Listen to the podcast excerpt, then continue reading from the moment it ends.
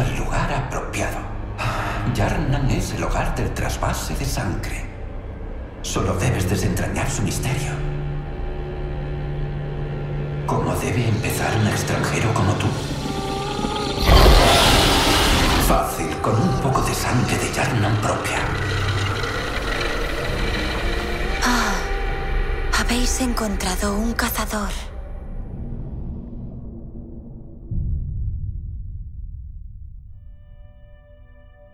Imagina llegar a un lugar en el cual te dicen que te pueden curar todas las enfermedades. Pero obviamente tienes que pagar un precio. Y este precio es que dejes que te hagan una transfusión de sangre. En este mundo donde llegaste, en este lugar, trabajan con la sangre y le rinden un culto especial. Porque la sangre lo cura todo, la sangre tiene el conocimiento, la sangre te eleva a estar en contacto con los dioses. Bienvenidos, mi nombre es Leonardo Andrade, estás en Devolution Podcast, solo lo escuchas en Radiola y hoy vamos a hablar de un videojuego que a mí me voló la mente completamente. Aquellos que estén escuchando el podcast en Spotify, pues ya sabrán de qué videojuego estoy hablando. Obviamente lo están viendo en la carátula. Pero si estás escuchando esto en vivo en radiola.com.mx, déjame decirte que vamos a hablar de Bloodborne, este videojuego que salió en el 2015 para la plataforma PlayStation 4, que la verdad es una, una completa locura. Porque el juego es extremadamente extremo, porque es muy, muy, muy difícil. La verdad, eh, es muy complicado jugarlo. Y aparte de todo eso, la historia que te voy a contar hoy, la tienes que ir descifrando tú mismo, leyendo los ítems y leyendo eh, ciertas notas o sacando tus propias conclusiones de qué es lo que pasó en Yarnam. ¿Por qué la gente está viviendo lo que está viviendo y por qué ese mundo está tan en decadencia. ¿Por qué si dicen tener el conocimiento pleno? ¿Por qué si dicen tener la respuesta a toda curación? Pareciera que su vida, la vida de sus habitantes, está envuelta en una maldición, en la maldición del conocimiento. Quédate, estás en Devolution Podcast. Mi nombre es Leonardo Andrade. Acabas de ser devolucionado. Y esto comienza de...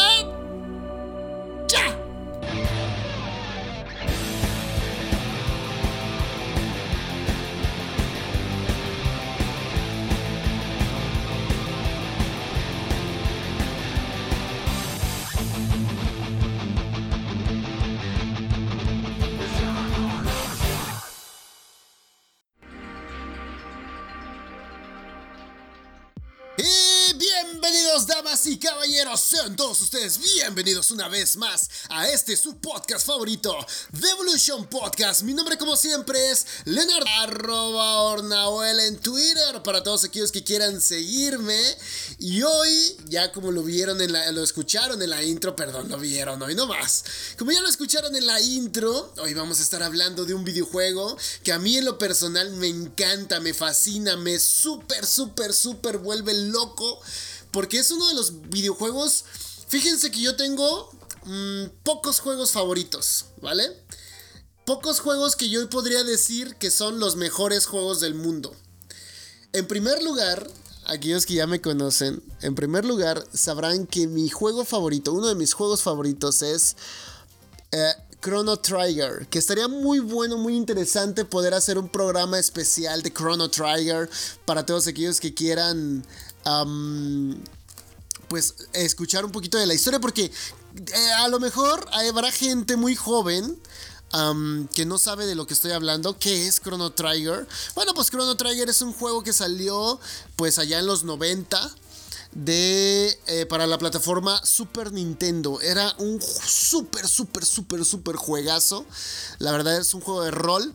Y la historia, más que nada la historia. Yo, yo siempre he dicho, si alguna vez me tocara ser director de cine o eh, dirigir una serie de televisión, me encantaría hacer la serie o la película de Chrono Trigger. Es una de las historias más, más, más padres del mundo.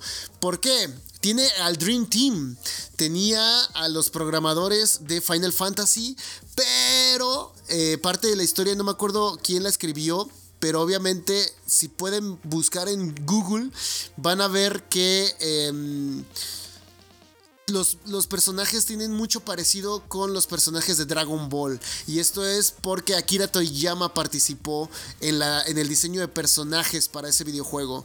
Entonces, aparte de que tiene personajes muy parecidos a Dragon Ball, la historia es muy, muy, muy chida. Hay viajes en el tiempo y conspiraciones y todo. No, no, no, está muy chido. Pero hoy no vamos a hablar de Chrono Trigger.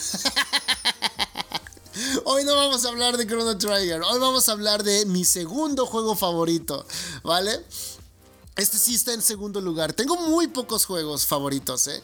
Pero Bloodborne está en segunda posición. ¿Por qué Bloodborne está en segunda posición? Bueno, déjenme decirles que Bloodborne está hecho por Hidetaki Miyazaki. Este señor que es eh, trabajador de From Software, así se llama la distribuidora, la programadora del videojuego From Software, es nada más y nada menos, y de Taki Miyazaki es el creador de toda la saga de Souls. Aquellos que estén muy metidos en los videojuegos sabrán que la saga de Souls se caracteriza por regresar el hardcore a los videojuegos, regresar esa... Pues qué será, como esa esencia perdida de los videojuegos. Porque si se dan cuenta, aquellos que sean muy amantes de los videojuegos, sabrán que antes los videojuegos no eran fáciles. ¿Por qué no eran fáciles? Bueno, porque... Antes lo que les interesaba era que pasaras tu tiempo ahí, ¿no? Jugando, obviamente. Porque déjenme decirles que antes los videojuegos, pues antes de ser consolas de, de sobremesa, ¿vale? De formar parte del hogar, pues era negocio. Existieron algo eh, llamado eh, arcades o, bueno, las arcadias o maquinitas aquí en México, ¿no? Entonces cuando tú jugabas un juego de maquinita, pues obviamente depositabas cierta cantidad de dinero y ponle que te costaba un peso o 50 centavos la ficha para poder jugar en las maquinitas. Pero el truco era que los juegos eran súper difíciles. No podías terminarte un juego con una sola... Perdón, no podías terminarte un juego con una sola ficha.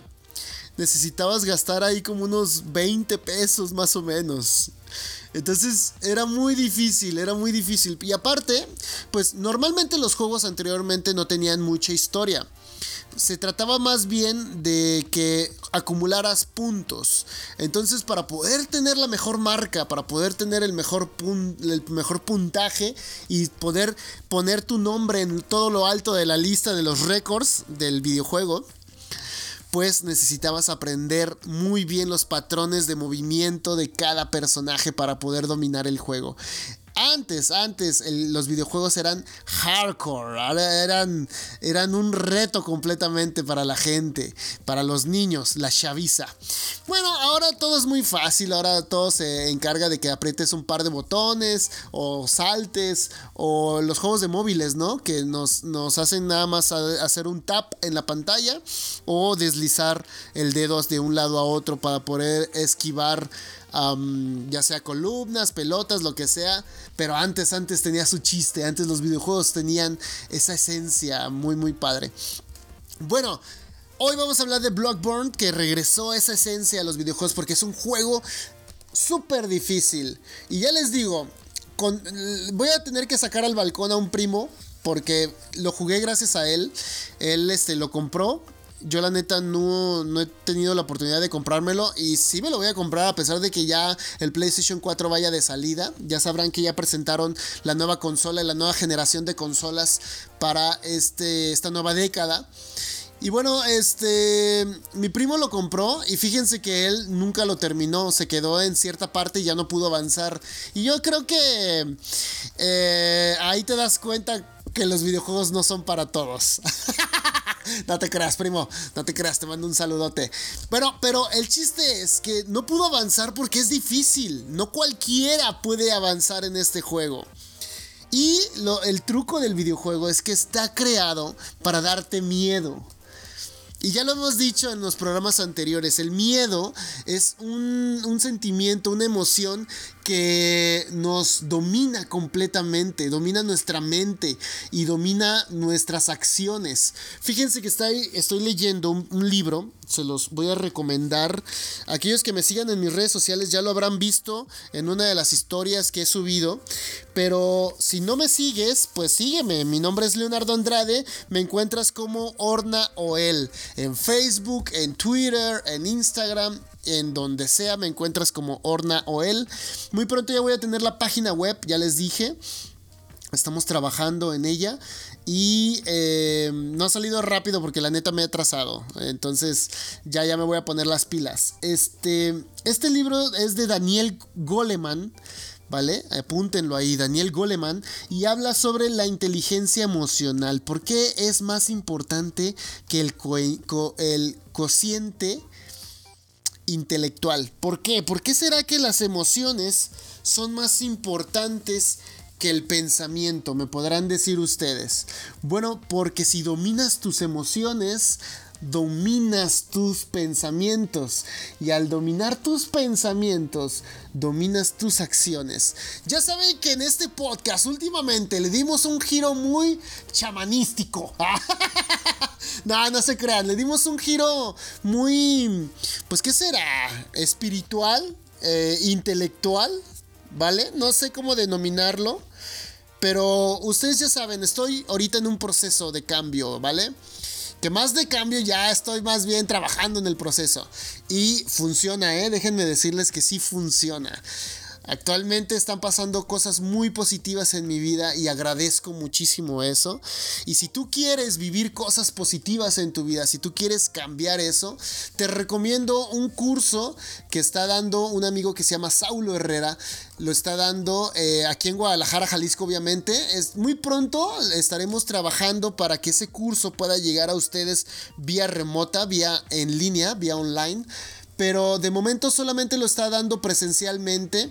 Y en agosto, el día 15 y 16 de agosto, va a tener este curso aquí en Guadalajara. Aquellos escuchas que estén escuchando el podcast de aquí de Guadalajara y quieran ser felices, porque ese es el chiste del curso, es para aprender a ser feliz, ¿vale?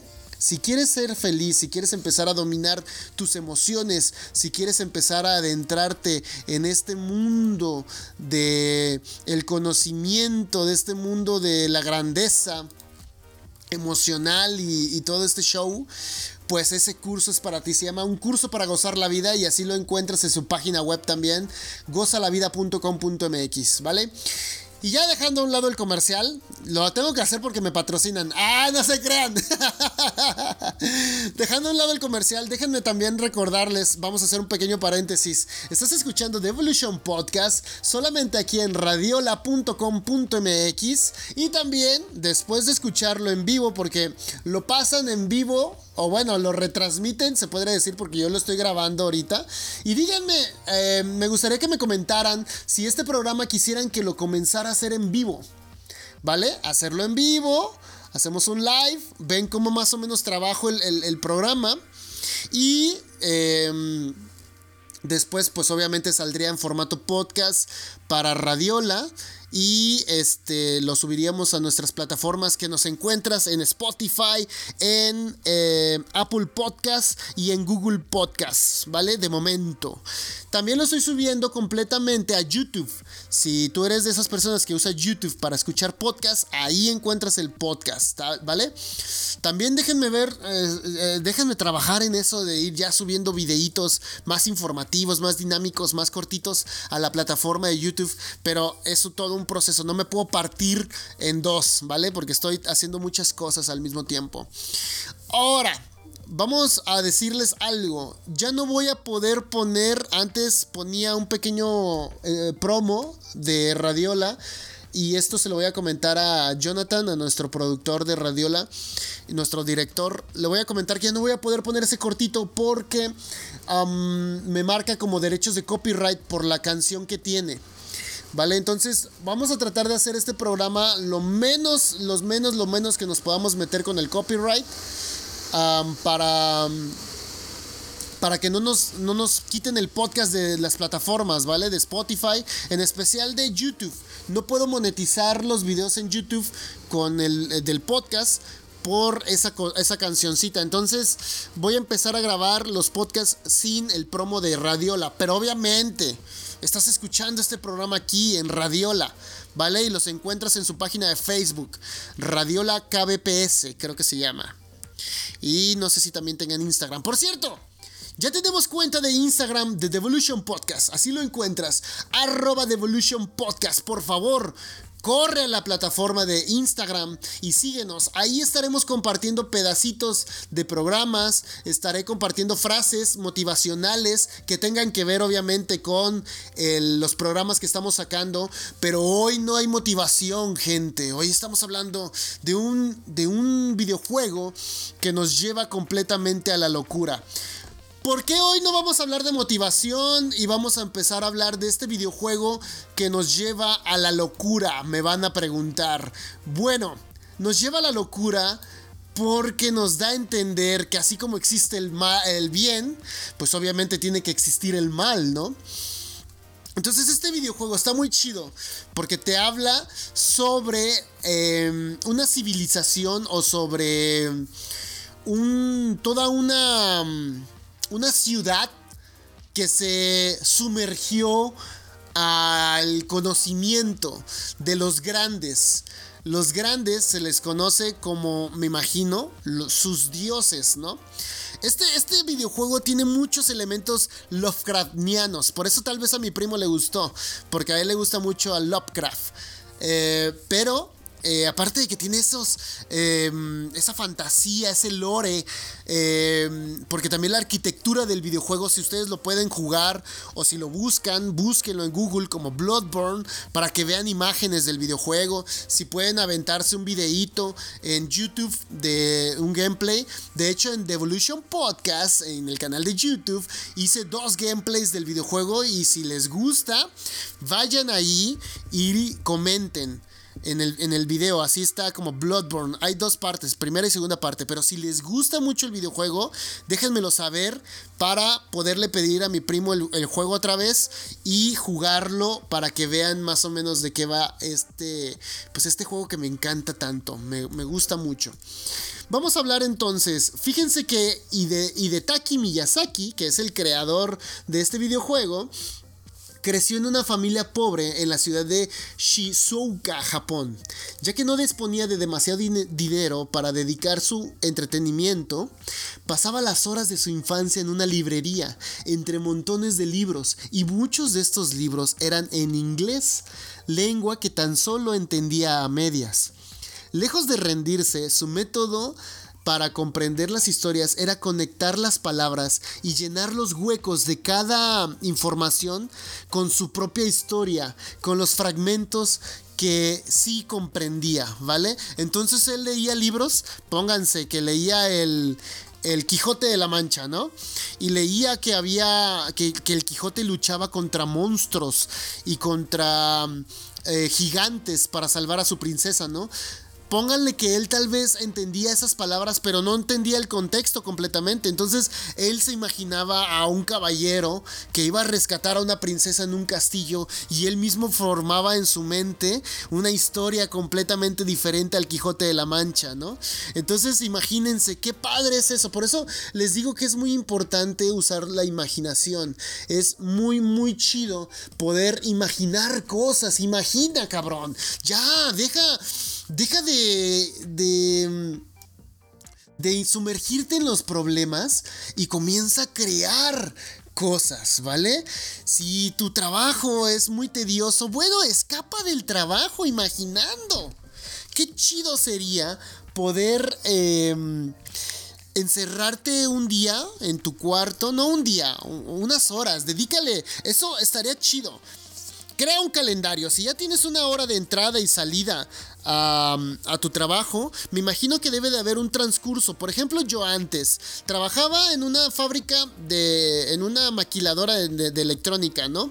Entonces pasaba el camión por mi casa y demoraba como una hora de mi casa al trabajo.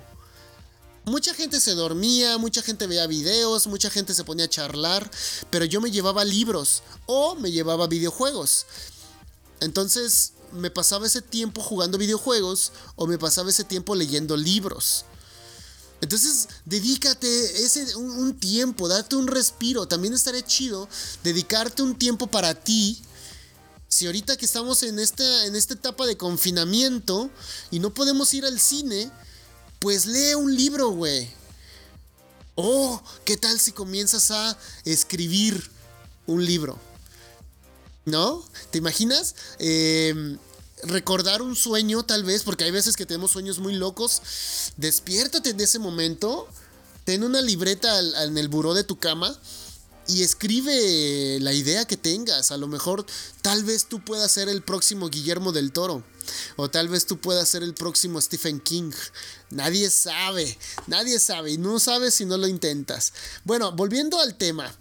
Pues fíjense que esta historia de Bloodborne pues comienza en una, eh, en una clínica, ¿vale? Entonces estás ahí en esa clínica y te acaban de transferir eh, sangre, ¿vale? Te hacen un pacto de sangre. Y bueno, em, fíjense que al, recibir esta sangre, em, dice que eh, acabas de conectar con los grandes. Entonces vamos a hablar un poquito de lo que hay atrás de la historia en sí. Antes de entrar a la historia, debe de haber algo que hubo antes. Obviamente no se te cuenta, pero eso es lo chido de este juego. Tú puedes sacar tus propias conclusiones. Y bueno, dice Briben, eh, Birgengen. Es un antiguo lugar de aprendizaje. Y la tumba de los dioses, tallada bajo Yarnam, Yarnam es esta ciudad, ¿vale? Muy gótica, es, la palabra, ¿eh? Te recuerda mucho a Ciudad Gótica de Batman, pero te recuerda, trae, trae mucho este, esta arquitectura victoriana, ¿vale? Lovecraftiana, muy, muy, muy chido. Está muy hermoso el juego, la verdad. Es, es fantástico. Eh, yo digo que los juegos son un arte, ya lo, ya lo he comentado anteriormente en el podcast. Los juegos son un arte y este, este videojuego está llenísimo de arte. Bueno, debería eh, ser familiar para cualquier cazador, la ciudad de Yarnam. La historia comienza cuando un grupo de jóvenes escolares de Birgengen eh, descubren un medio sagrado en lo más profundo de la tumba. Esto llevó a la fundación de la Iglesia de la Sanación y a establecer la curación de sangre. En este sentido, todo lo sagrado en Yarnam puede remontarse a Birgengen, ¿vale? Y trata toda la historia previa a Yarnam, eh, bueno, más bien, tratar toda la historia previa a Yarnam sería una tarea colosal, porque les digo que hay demasiada historia ahí que tú puedes, tú puedes inventar o tú puedes sacar conclusiones de cómo pudo haber sido esta historia antes de que comenzara el juego, ¿no? Y bueno, eh, aún así creemos imprescindible nombrar a los escalones que estudiaron en Birgengen y, eh, y realizaron el gran hallazgo que puso en marcha todo el argumento de Bloodborne. Los más relevantes de estos escolares iniciales fueron el grupo formado por el maestro Willem, ¿vale? Líder de la academia. Lawrence, el primer vicario, y Cariel, la maestra en el cafteo de runas. Y Nicolás, que encontramos en la pesadilla de Mensis. Todos estos son referencias del juego, ¿vale? Parte de los cuatro también eh, hay indicaciones de que los escolares más tuvieron un papel muy importante en los inicios como Gernan, que es el primer cazador, y Lady María, mejor peculiar, eh, mejor pupila de Gernan, que custodia el área de estudio de la Iglesia de la Sanación. Entonces pongámonos en, en, en contexto, perdón, mi francés. pongámonos en contexto, imagina que nosotros aquí en México pues obviamente tenemos una academia, ¿no? ponle que la, academia más famosa es la UNAM, ¿vale? Aquí en, la, en el país de México. No, no nos vengan con elitismos de que, ay, la UDG también es buena o ay, no, no, no, no, no, no. Imaginemos que vivimos en México y ya pues obviamente los que escuchan Radiola pues de allá son, son de la Ciudad de México. Les mando un saludote a mis amigos chilangos que creo que no les gusta que les digan chilangos, no se preocupen, perdónenme. y bueno, vamos a imaginar que entonces ustedes viven ahí en México, ¿no? Y son parte de una investigación que la misma UNAM comienza a hacer, ¿no? Entonces hagan de cuenta que em, descubrieron una tumba en la cual en el fondo de esta tumba eh, pues se hallan secretos. Por ejemplo, si fueran a estudiar las tumbas de, pues de los mayas, ¿no? Imagínense.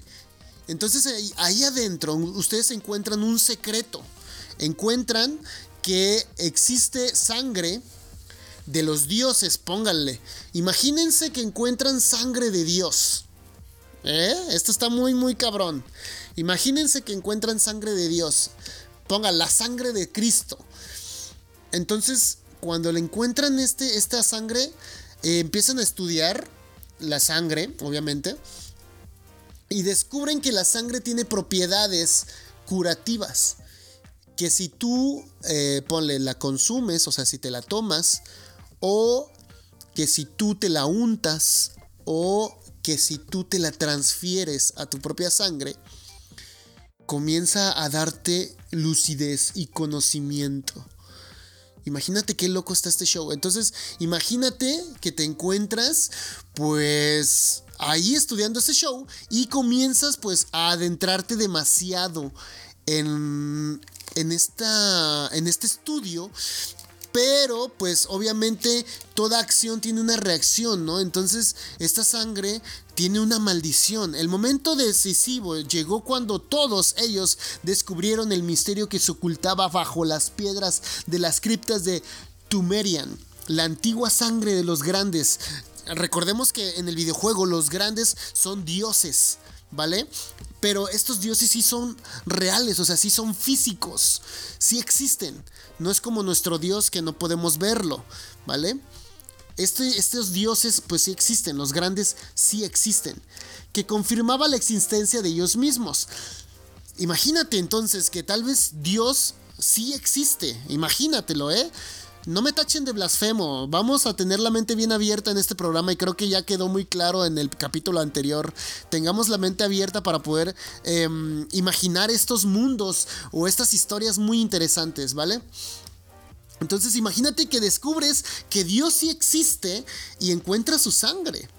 Y bueno, dice, tras este gran hallazgo, los objetivos de los escolares cambiaron y tuvieron como principal objetivo la evolución empujando los límites de la humanidad para alcanzar este estado mayor. Con tal de alcanzar ese plano elevado de conocimiento, los escolares se dividieron en dos grupos, ya que unos creían en que lo lograrían mediante el estudio y el uso de la antigua sangre, presentada por el juego como ecos de sangre. Cuando tú estás jugando y matas a un enemigo, suelta una luz que se va hacia ti, la absorbes. Y esta luz son ecos de sangre. Imagina que en vez de luz, pues te dan fragmentos de sangre y tú la vas recolectando, ¿vale? Y los otros eh, mantenían el conocimiento eh, y decían que se lograría este conocimiento con la lucidez. Y en el videojuego, la lucidez, hagan de cuenta que en la parte superior derecha se me hace, tienes un ojito, hay un ojo cerrado. Y cuando empiezas a tener lucidez, lucidez, perdón, se va sumando ahí, te, dice, eh, tienes lucidez 1. Y ya luego haces otra cosa y es 2. descubres algo y 3. Y ahí se van sumando eh, los ojos de lucidez, ¿vale? En el primer grupo, o sea, en los que creían en la antigua sangre, que podrían llamarse los revolucionarios, fueron liderados por Lawrence, acompañado de Nicolás, Gernan y María, creyendo que el poder otorgado por la sangre eh, y por otro lado los estudiantes leales al maestro Willem creyeron que el conocimiento expresado eh, por los ojos les llevaría a comprender los planos superiores en los que se hallaban los grandes y eso les permitiría elevar a la humanidad a ellos. Entonces imagínense, hagamos de cuenta que tal vez nuestro proceso, nuestro progreso de evolución no fuera material, porque últimamente es lo que hemos estado haciendo, hasta antes del COVID. ¿Vale? Eso quiero que quede muy claro antes del COVID, antes de esta pandemia, nuestra evolución era material, de conquista. Creíamos que si conquistábamos más países tendríamos el poder. Creíamos que, o creemos, algunos todavía lo creen, que tal vez si eres el que domina eh, la fuerza de la humanidad, tienes el poder. ¿Vale? Como por ejemplo Estados Unidos, que piensa que siendo la élite es como tienen ellos el, poder de este planeta. Pero recordemos que la, la evolución no se trata de un, poder físico, ¿vale? Ya lo hemos platicado en programas anteriores. Y yo quiero que entiendas, si estás escuchando este podcast y te gusta y conectas con él, quiero que entiendas que nosotros somos un alma en un cuerpo físico. ¿vale? No somos un cuerpo físico en eh, siendo eh, o conteniendo un alma.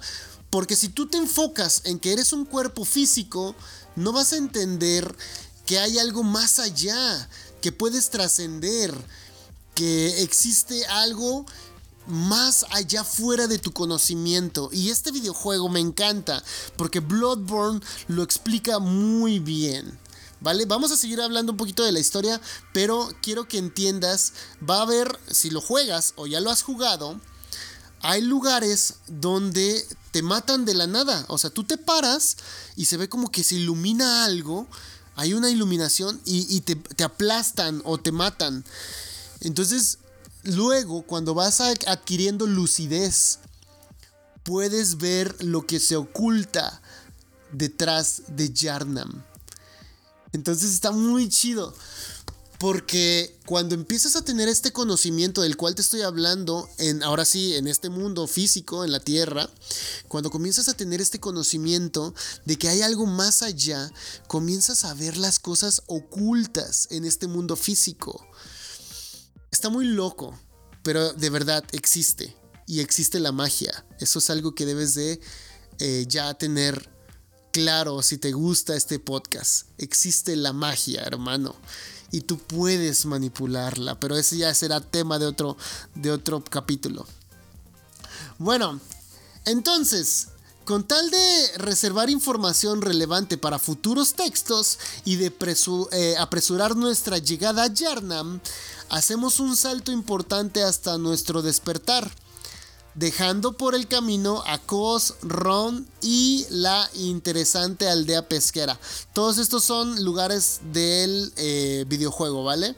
Y bueno, al despertar, pues despiertas en, en la mm, clínica de Josefka, Losefka, ¿vale? Y bueno, dice, tras un recibimiento inicial, nos despertamos en la clínica recibiendo la transfusión de sangre que ocurre eh, la misteriosa enfermedad eh, más bien que cura la misteriosa enfermedad que portábamos con nosotros desde las lejanas tierras, motivo por el cual acudimos a Yarnam.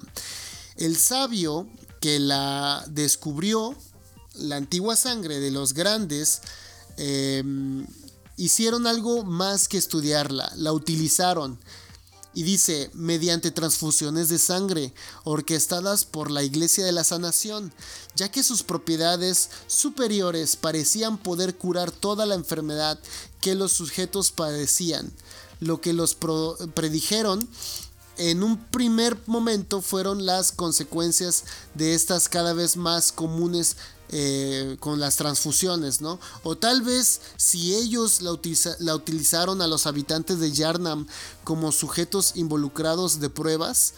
Es que haz de cuenta que cuando tú empiezas el juego, pues despiertas en esta clínica y eres atacado por una bestia, como un hombre lobo.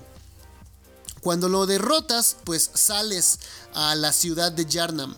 Y ya cuando te empiezas a adentrar en la ciudad de Yarnam, te das cuenta que la gente eh, pues se arrastra y gime y babea y todo como si fueran zombies.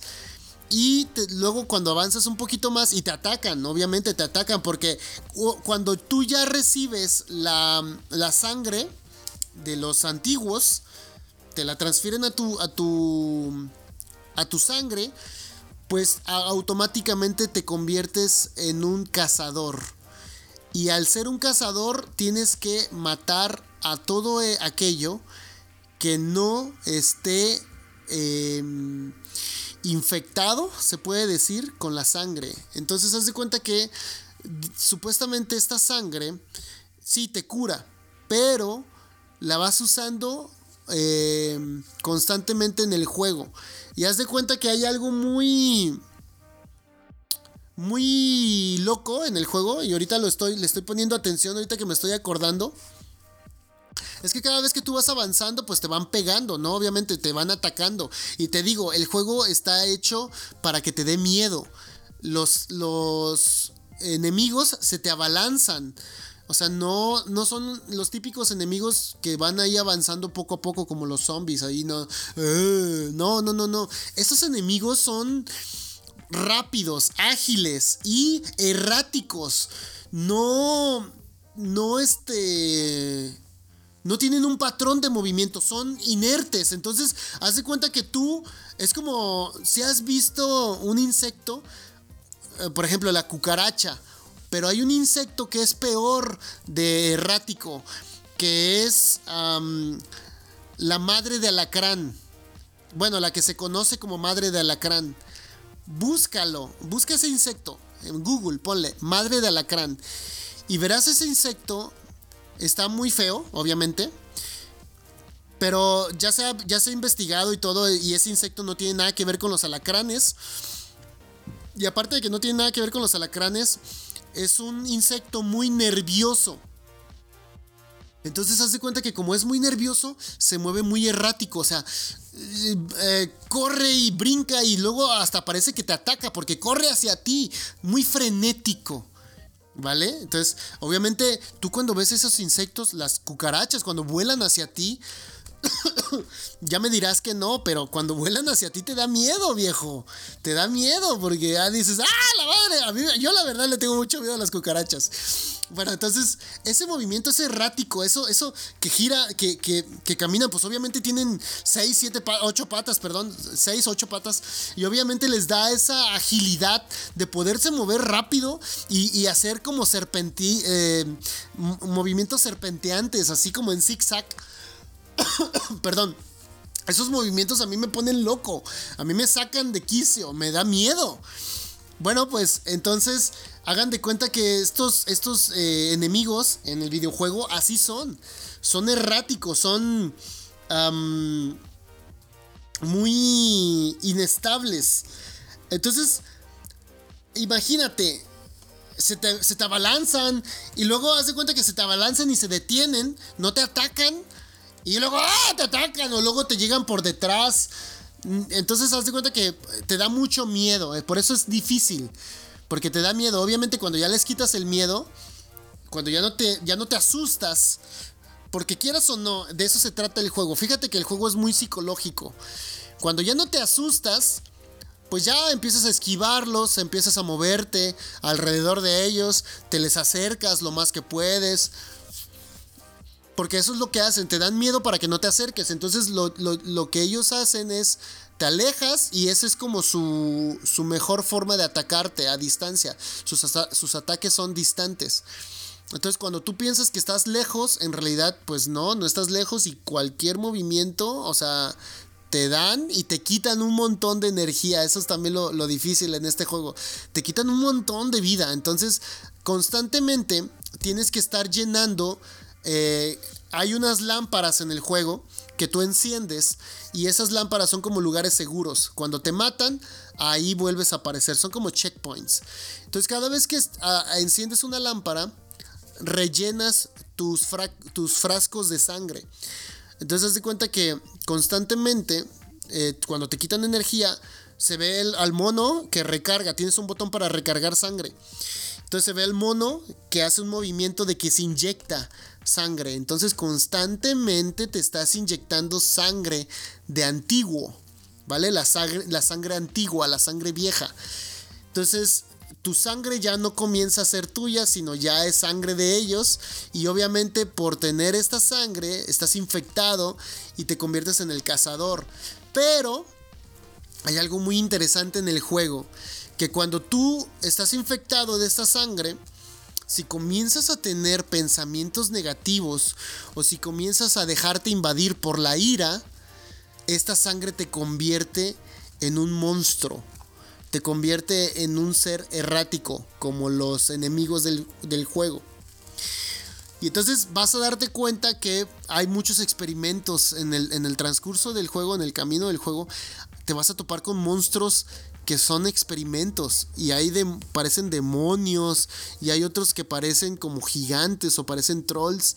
Pero no son nada más que personas o animales infectados o aberraciones infectados. Entonces está muy chido el juego porque pues obviamente cuando ya empiezas a darle este sentido de mm, pues darle como tratar de darle como una lógica pero espiritual pues te vas a dar cuenta entonces que em, eh, como les platicaba en el, en el episodio anterior, ¿no? En el de, de Midnight Gospel, que tú ves a los. En el primer capítulo ya ves que te decía que había zombies y los personajes luchaban contra estos zombies. Y resulta ser que los zombies eran personas que estaban drogadas. Y tú te alejabas de ellos porque tú los veías diferentes, tú los veías como monstruos. Pero al drogarte tú, pues te dabas cuenta que eh, ellos vivían en un mundo de felicidad, ¿no? Entonces aquí en este juego es todo lo contrario. En este juego, pues te infectan de una sangre, una sangre de antiguo, que ya les explicaré eh, un poquito más adelante.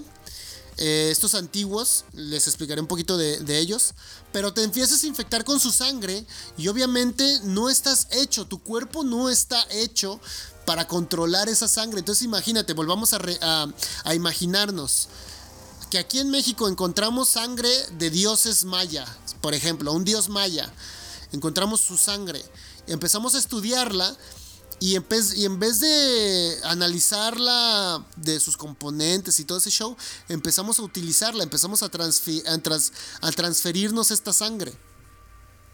Entonces cuando nos transferimos su sangre, pues empezamos a... Eh, con... Eh, ¿Cómo se podrá decir?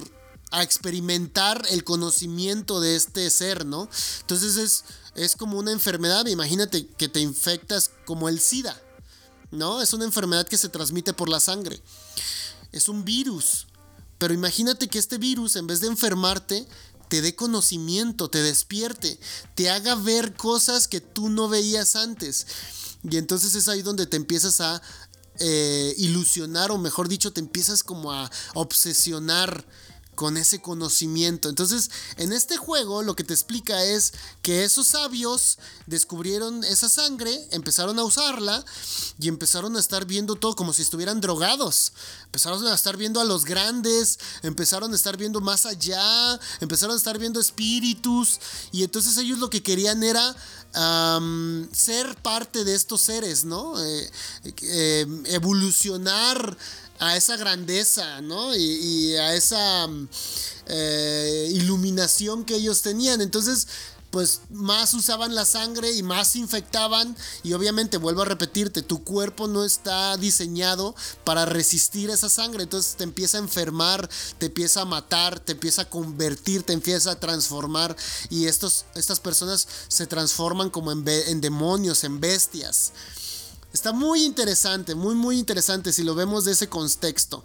O bueno, volviendo a la camilla donde nos encontramos, pues sin tener conocimiento todavía de la historia de la peligrosa ciudad en que nos hemos adentrado, abrimos los ojos para descubrir que volvemos a estar solos. Bueno, esto ya es historia del, del, del del juego. Pero vamos a hablar ahora sobre la iglesia de la sanación. Llegas a un lugar que se llama la iglesia de la sanación y en la iglesia de la sanación hay una entrada hacia el viejo Yarnam. Hagan de cuenta que en, Japón les gusta mucho hacer esto, ¿no? Si has visto la serie de Evangelion, te darás cuenta que existe algo que se llama Tokio 3, ¿no?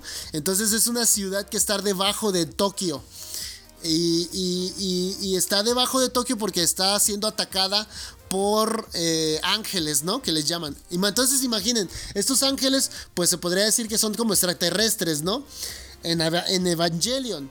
¿Y qué hacen en Evangelion? Estaría bueno analizar también luego el, la película de, o mejor dicho, la serie de Evangelion. Si tú quieres que hablemos de un programa especial de Evangelion, hablando sobre estos temas llevados a la historia de Evangelion.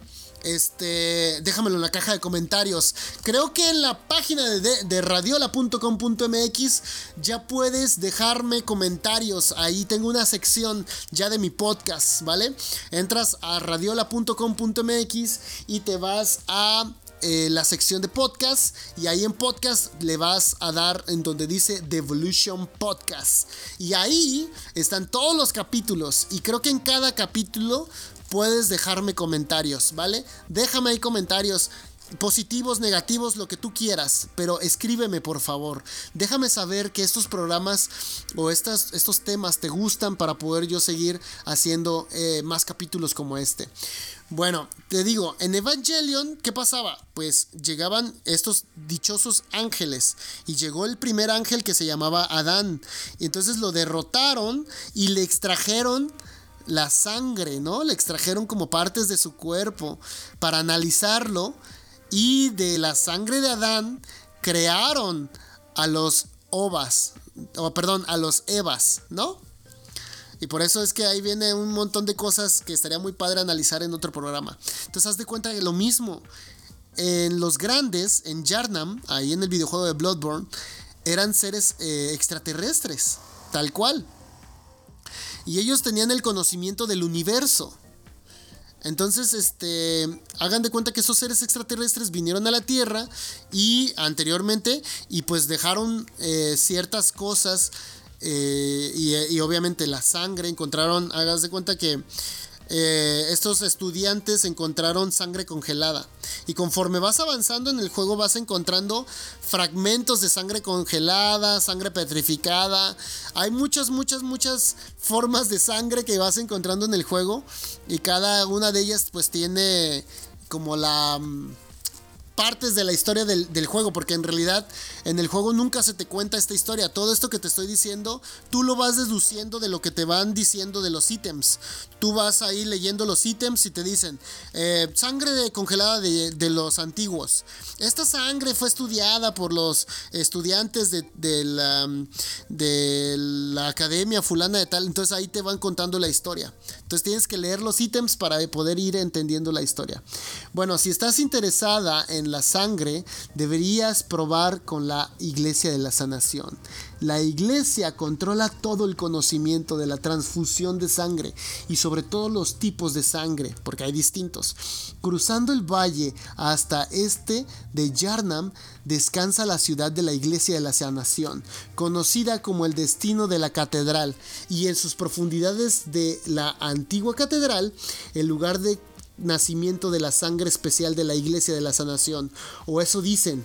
Los habitantes de Yarnam no comparten demasiado con los forasteros, normalmente no te dejarían acercarte a este lugar, pero la casa es de noche.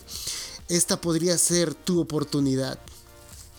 Entonces cuando llegas aquí a la iglesia de la sanación, pues empiezas a ver que los de la iglesia empezaron a hacer transfusiones de sangre y empezaron a esconder esa sangre como su elixir personal. Entonces no se lo daban a cualquiera, no cualquiera tenía el conocimiento de la sangre y no cualquiera podía estar en esa, pues que podrá llamar secta.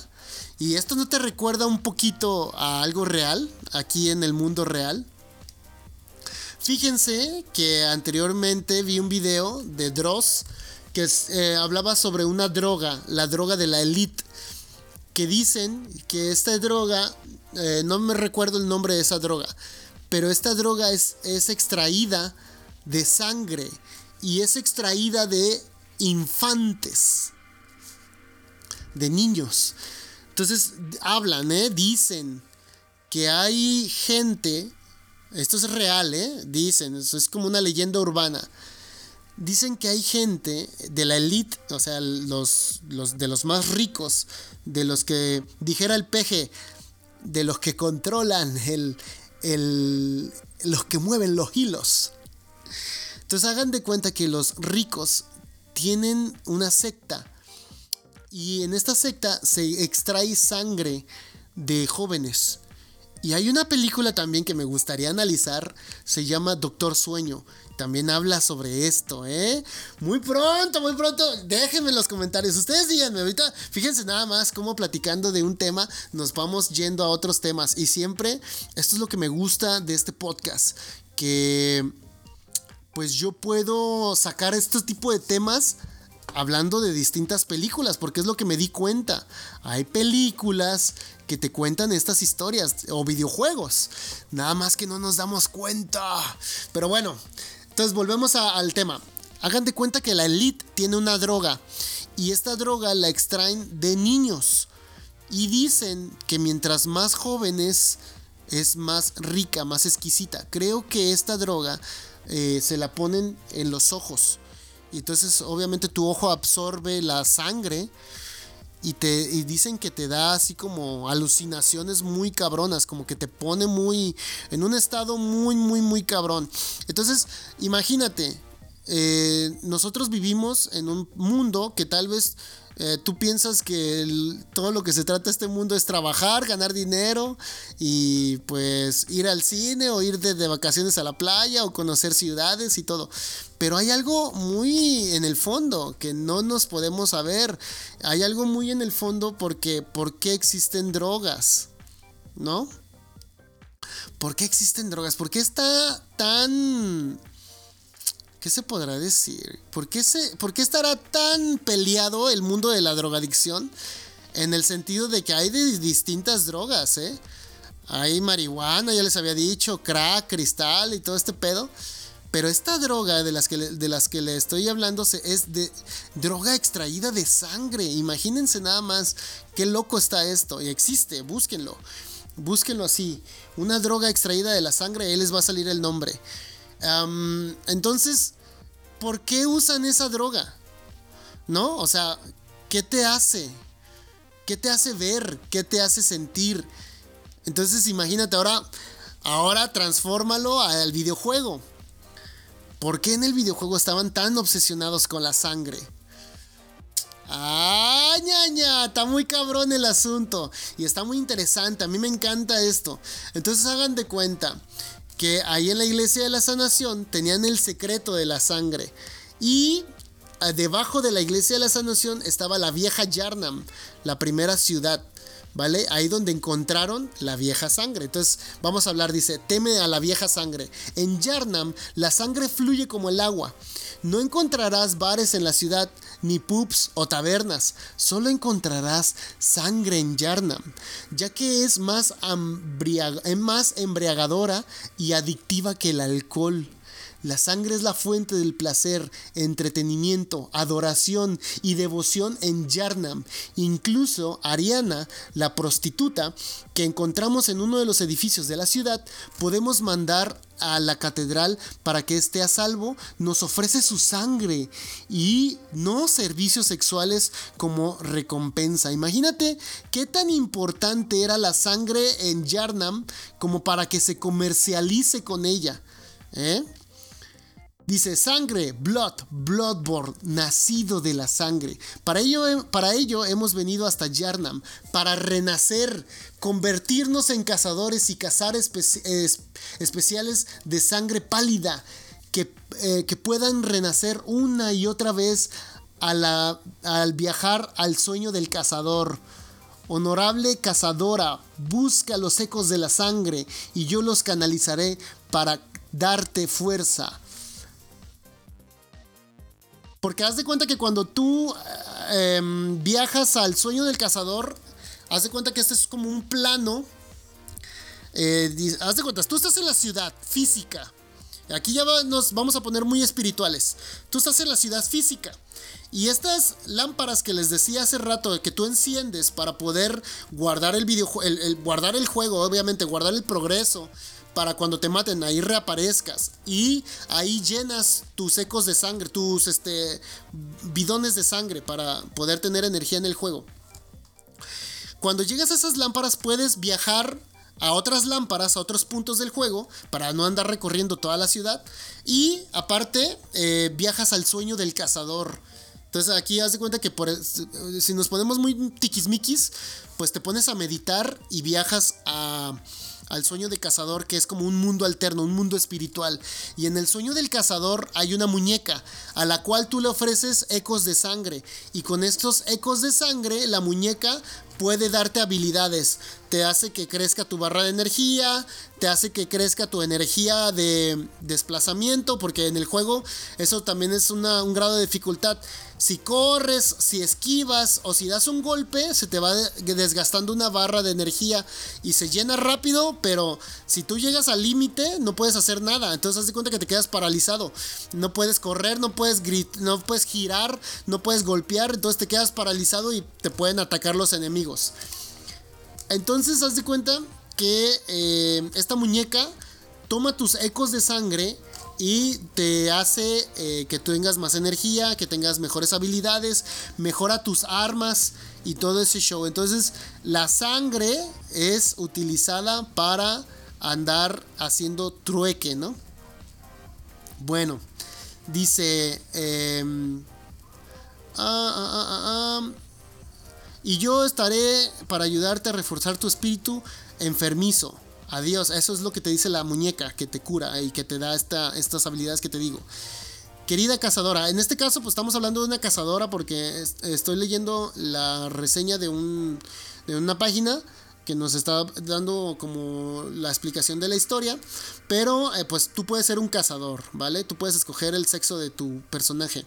Encuentra tu valía en el mundo de la vigilia, nos dice la misteriosa muñeca creadora, creada por Yernam.